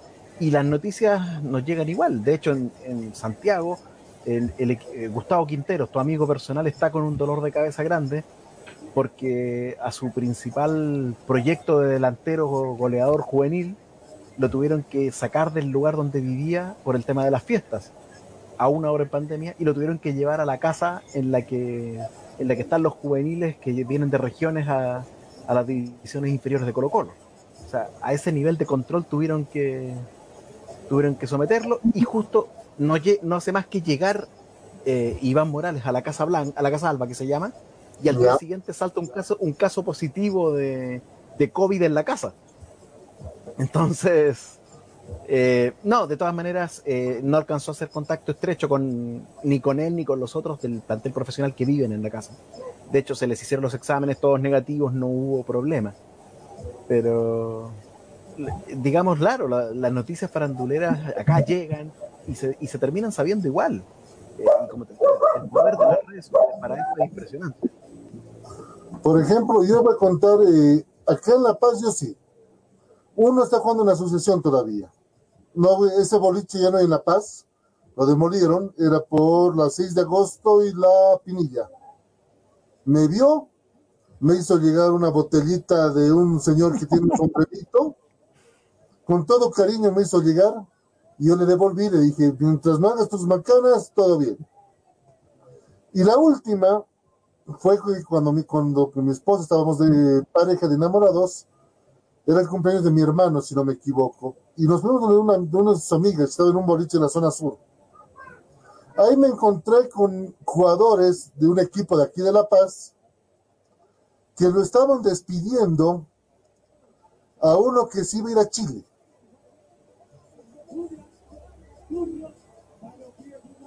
Y estaban bien escondiditos, te digo, o sea, nadie los vio. Y yo fui por ahí, no sé por qué. Y me los encontré. Era estaba, había un arquero, un defensor, un delantero y un mediocampista. Eran un dos argentinos, un español y un boliviano. De esos, uno se estaba yendo, que hasta ese día, el que se fue a Chile dijo, no, no me voy a ir pero ese día ya lo estaban festejando porque sí iba a ir a Chile a jugar. Y me acuerdo que me dijeron, no nos has visto. Igual, hicieron llegar un cariño. Como para decir, te damos y vos pico de cera. Pero ahora es el que le está rompiendo allá, ¿no? El, puesto. No, no lo digas, no lo digas, pero sí, le está yendo muy bien. Eh, un fuerte abrazo al, que lo veo, ¿Estuvo por acá? ¿Qué? Y estuvo por acá también. Estuvo por ahí también, ¿eh? O sea, comenzó por aquí, digo. Claro. Oye, yo también me voy a poner una polera de equipo, ¿eh? Lo vemos aquí. es la polera del, de The Strongest. La polera del Tigre la tiene, ¿eh? Ah, sí, ¿verdad? Sí, sí, sí, qué, qué buena visión tienen ustedes. No, sino que, sino que cuando, bueno, tengo también una de Blooming, tengo también una de, de, la U de Sucre. Lo que pasa es que cuando llega fin de año, Wallon siempre, como se dice, pone de remate. Y bueno, puesto, oficialmente esto cuesta, bueno, oficialmente la camiseta de Yestoño costaba 75 soles, lo estaban rematando a 30 soles, me compré dos. Oye, 35 oh, soles. que se van a enojar los amigos de Díaz ¿no? Claro, aquí, no, aquí están sacando al hincha 250 por polera. O sea, 150 soles, o sea, eso, eso es lo que yo no entendía. Y yo le dije a la, a la chica de, bueno, de la tienda de Bancay, que, que es mi pata, Oye, porque no, así le vendemos. Digo, pues, si fuera boliviano yo estaría, yo estaría totalmente indignado. Me estás vendiendo por algo caro. Acá está barato. Mira. Al cambio boliviano, ¿eso es cuánto? Eh, bueno, es 15, es 60. ¿Y el original? La original, sí, es la original, la de Wallon. Wow, qué diferencia, ¿no? Sí, ahí está, Ya lo saben eh, los hinchas del Tigre. Pedidos en... ¿Dónde? El número de... No, y, ojo, y me dijo que lo hacen a pedido, porque en la tienda que está en, la, en el norte de Lima, en Los Olivos, atrás de Megaplaza, todavía tienen esa, ojo, todavía tienen ahí la, la histórica alineación en la que está Chumacero, en la que está, o sea, prácticamente esta, esa es la que tienen. Y recordemos que igual está el Tigre en el centenario, o sea, si uno quiere la del centenario debe haber todavía. No, ojo, lo hacen a pedido, lo hacen a pedido, lo hacen de, de cinco para arriba, hacen el pedido. Oye, un fuerte abrazo a Ricardito Llano que siempre nos escucha y nos sigue. Ricardo, dirá que se está avivando con ustedes allá en Perú. O sea, lo que nos estamos enterando, ¿no? Miraos. Y mira bueno, bueno, mejor te, digo, mejor te digo cuánto conseguí la de la, de la U de Sucre, la de la U de Sucre lo conseguía 20 soles, lo estaban rematando. Igual lo vistió a quienes, vistió Strong de la U de Sucre. Selección boliviana.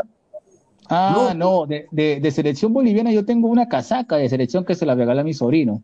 ¿Y le gustó? Eh, ¿A cuánto lo conseguí? Bueno, de remate lo conseguí a 40 soles. Esa casaca negra que usaban siempre para, para cuando iban afuera. 40 soles. A ver, al cambio boliviano, ¿cuánto? 80. 80. O sea, ¿por qué te pregunto? Y Marcelo, siempre hemos preguntado porque los hinchas quieren la camiseta oficial de la selección y nunca había la camiseta original porque nos decían, son muy caras como para que la gente compre en Bolivia y nunca se vendió la original, claro encontramos en el mercado las truchas y demás, pero la original nunca la vimos, de ninguna marca, ¿no? De ninguna. De ninguna. De ninguna. Wow. Y mira, igual, che, Erlan, yo me noto, vos cuántos quieres, voy a pedir para la familia, una, dos, tres, cuatro, cinco voy a pedir. Voy a poner tienda en la casa, che, poleras deportivas. Eh, por express, por, por Sí, a pedido. Roberto, ¿te, te apuntas? Yo de todas maneras voy, de todas maneras. No, eso, siempre me va a llamar la atención porque, ojo, esta la de 10 años cuesta, bueno, costaba en, esa época 25 soles, 50 pesos bolivianos, pero si yo me quería comprar la original de Manucci o de Melgar, ¿sabes cuánto costaba? Eh, lo, que venden, lo, lo, que costaba lo, oficial allá en Bolivia, 200, o sea, 100, 100 soles, 120 soles, al cambio 240 pesos.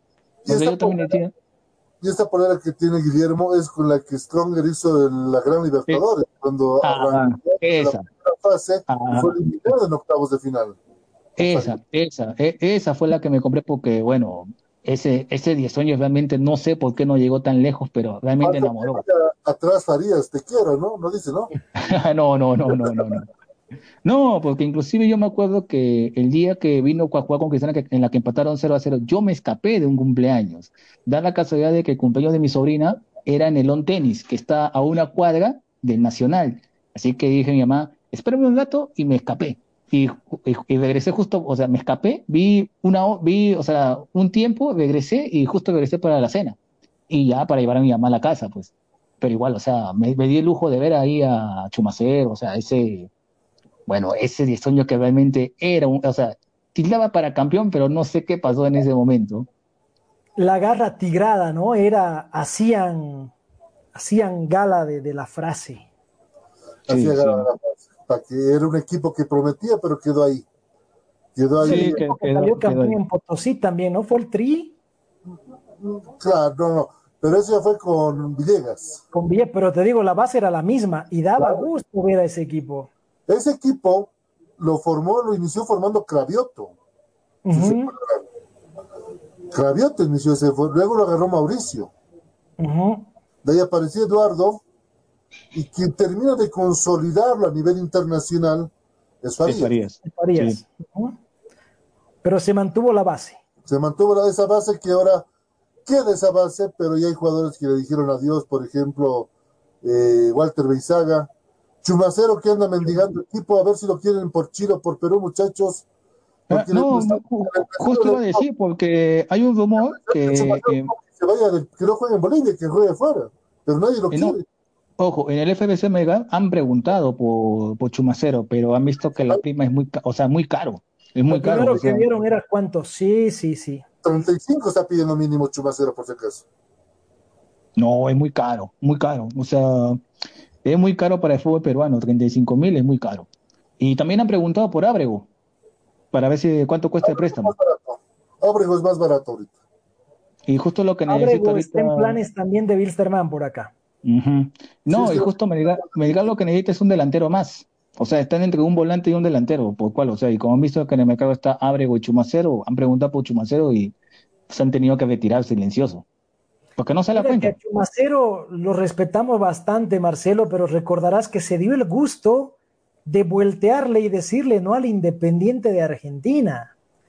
Y escuchamos la nota con la gente de Independiente y decía, por ese tipo de actitudes es que muchos jugadores no solo se cierran la puerta, sino que cierran la puerta para sus compatriotas porque hacen quedar mal a todos. Y bueno, imagínate esa, ¿no? No, habla, yo, le, lo pidió Holland, ¿no? O sea, Sí, sí, sí, No, no, no, no, no. Yo, yo le voy a contar una, una que es yo ya para, como dice, para, para tirarse. El mismo Maradona llamó a Cristian Cueva. El mismo Maradona, o sea, lo llamó a Cristian Cueva para decirle, mira, te necesitan tu equipo, tú vas a ser titular, etcétera. El flaco Gareca me había recomendado. ¿Y qué dijo Cueva? No. o sea, lo, de Chumacero, lo de Chumacero queda chiquito. O sea, le ha dicho no al mejor del mundo. Alguien le dijo no a Maradona y va a quedar en eso. 14 con 53, eh, mañana la invitación para que estemos todos prendidos a lo que va a ser, eh, no la presentación del nuevo amigo de Erlan García, sino a lo que va a ser la final continental, esa gran final aguardada por muchos entre la gente del Palmeiras y el Santos de Brasil a partir de las 3 de la tarde de Bolivia, 4 de la tarde de Chile, 2 de la tarde de Perú, Colombia, la final de la Copa Libertadores de América, que lo vamos a vivir acá en de por vida junto a la gente de Planeta Deportes. ¿Me permites vender mi charque, Marcelo? Claro, venda. Porque te va, a interesar esto. Gracias a la gente del Club Wilstermann, mañana se va a transmitir el amistoso con Bolívar, que se va a jugar en Sacaba, y lo vamos a transmitir por la página del club. Nos invitaron para que formemos parte del, del cuerpo, del grupo de, trabajo para la transmisión, junto con un gran comentarista y gracias a la distancia, porque imagínate, lo vamos a tener de comentarista al gran toro Marco Sandy, que sabe mucho de Bolívar y la historia del fútbol, lo vamos a también comentar con él para ver cómo está este Wilstermann a la cabeza de Mauricio Soria. Interesa porque estamos viendo equipos que van a jugar torneo internacional y cómo está Bolívar de cara a la Libertadores. Y ahí tenemos mucho trabajo, Marcelo, para que nos digas cómo está la academia. No, perfecto. Vamos a estar entonces con el compromiso. Por la página del Club Interman, por favor. Todo arranca 10 de la mañana el trabajo, muchachos. 10 de la mañana. 9 y media. 9 y media. Arrancamos 10 de la, bueno, es las 9 y media, 10 de la mañana arrancamos con lo que va a ser el partido en Sacaba, por el Wilstermann, y en la tarde el plato fuerte desde las 3 de la tarde, el partido que tiene paralizado a todo Brasil, que no le tira pelota para nada ni Fox Sport ni ESPN, nadie en el contexto argentino, este partido. Santos Brasil, perdón, Santos Palmeiras, Palmeiras Santos. Todos le tienen importancia menos en Argentina. Y usted lo va a vivir aquí con nosotros, con Planeta Deportes, con Tribuna Picante, con el de por vida y todas las redes que están afiliando a esa gran transmisión internacional. Marcelo, yo diría, yo, yo diría otra cosa, o sea, creo que casi los de, las demás confederaciones no le tomamos interés, porque hablé con, con, los de Colombia, no le, no le han dado el interés, en, Ecuador nadie le ha dado interés, acá no se ha hablado mucho, creo que, creo que nos hemos mal acostumbrado, yo diría, al estilo argentino, o sea, creo que el argentino tiene un mejor marketing para vender un partido que, que, que un brasilero, no sé si estoy equivocado. No, toda la razón. Pero aquí le estamos dando la vuelta, le estamos dando la importancia. Es una final. Y una final hay que darle importancia como se merece y cómo se debe. Entonces, la invitación para mañana seguirnos eh, con Erlan García, quien va a estar en Sacaba para el partido Bilsterman frente al equipo de Bolívar. Vamos, lo veremos a Sádico. ¿Sabe usted albanés, señor García? ¿Sabe albanés? bueno, lo escuché a Sadiku hablar castellano, así que creo que nos vamos a entender un poquito. Queremos verlo Alex Granel, mucha expectativa por Granel, a Sadiku, vamos a ver qué es lo que tiene el profe eh, Nacho González. Por eso te digo que generó en Cochabamba la expectativa, no saben, es grande por el partido de mañana. Todos, ya saben, toda la transmisión lo van a seguir a través de nuestras redes sociales. Eh, don Erland, lo dejamos tranquilo, vaya a recuperar la garganta. Mañana arduo trabajo todo el día haciendo lo que más nos gusta. Marcelo, Roberto, nos vamos a estar encontrando mañana con todas las repercusiones y bueno, en este proyecto que, este año tiene con todo de por vida, esta alianza estratégica con distintos países y qué lindo poder hablar de esto que tanto nos gusta con ustedes, colegas. Don Roberto Sánchez, el hombre de las estadísticas, el hombre de los datos, que mañana va a estar, seguramente nos va a dar todo lo que va a pasar en el comentario con la gran final de la Copa Libertadores de América. Bueno, Marcelo, Erlan, Guillermo, como siempre, un gusto compartir este panel. Como dice Erlan, no es, no es algo tampoco tan común que se dé esta multinacionalidad en el panel y que haya una, una concordancia en que estamos todos remando para el mismo lado. Entonces, es un gusto, como siempre. Un saludo, por supuesto, a todos los oyentes de Radio Cepra, a los que nos escuchan y nos ven en las diferentes redes sociales. Y nada, por la invitación para mañana, porque mañana hay mucho fútbol, mucho, mucho fútbol. Éxito verla en la, en, la transmisión oficial de Wilstermann Bolívar. Y en la tarde, ¿para qué decir? Nos vamos con todo a la, a la final de la Copa Libertadores, porque viene un nuevo campeón, viene el representante de, Amet, de con Mebol para el Mundial de Clubes y eso no lo podemos dejar de lado. Nuestro gran productor Guillermo Rojas, Guille, nos, vemos, nos encontramos mañana para nuestra gran transmisión internacional. Sí, sí, sobre todo para, bueno, después para, no se olviden de escucharnos en Spotify en De Por Vida, no, no se olviden, si quieren volver a escucharnos, ahí están casi todas las grabaciones, así que busquen en Spotify como De Por Vida. Y la última, me he quedado sorprendido la noticia que me llegó desde Centroamérica. La Liga, Nicaragua, la Liga de Nicaragua ha sido vendida a una red de streaming de Australia. ¿Y saben cuánto va a pagar por partido? O sea, cada uno, si uno quiere ver, 6 dólares. Si quiere ver por el 6 dólares por partido. Por partido. Epa. Eh, vamos a tratar de conseguir a alguien de, de ahí, Guillermo, para tenerlo aquí en el salpicón que nos explique esto.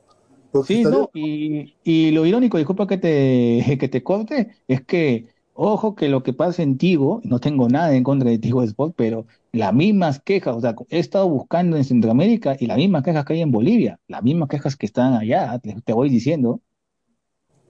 Ve para variar, el quilombo de Tigo es latinoamericano, en todo lado. Mañana entonces nos encontramos, solamente para cerrarse, que se confirmó Alberto Guitaín ex jugador Real Zaragoza, nuevo refuerzo de Bolívar. ¿Los españoles están baratos o qué?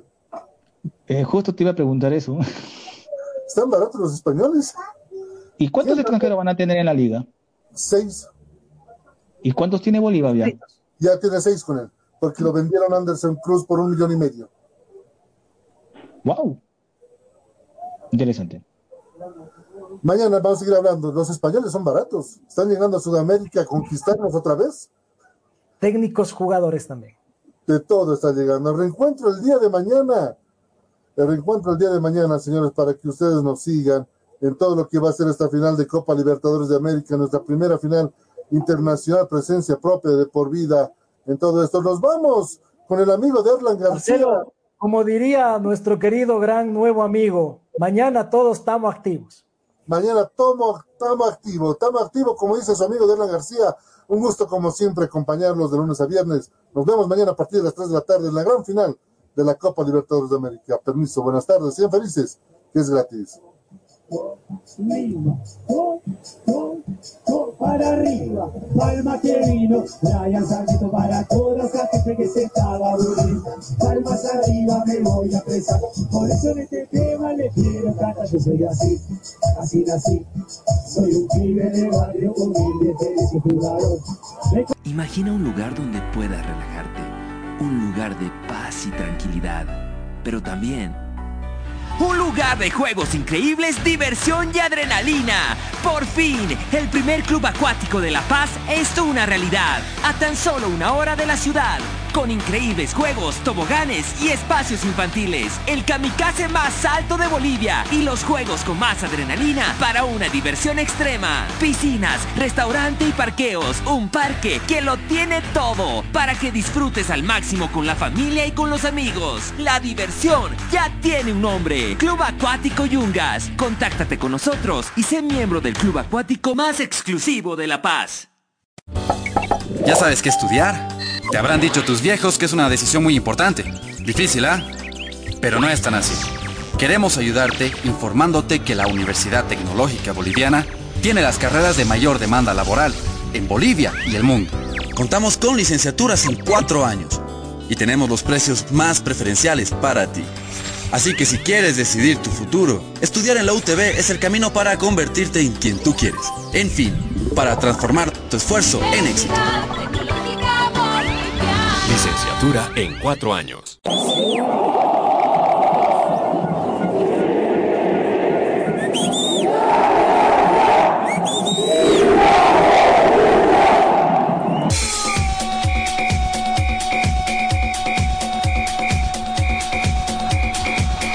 La información que necesitas saber del deporte en Bolivia y en el mundo, solo lo tendrás en De por Vida. A la cabeza de Marcelo González y todo su equipo de trabajo. Te darán la información de primera mano de todo el ámbito deportivo que tú deseas saber. Porque más que una pasión, es un estilo de vida. De por vida de lunes a viernes de 1 a 3 de la tarde por Radio Cepra 89.2 FM. De por vida.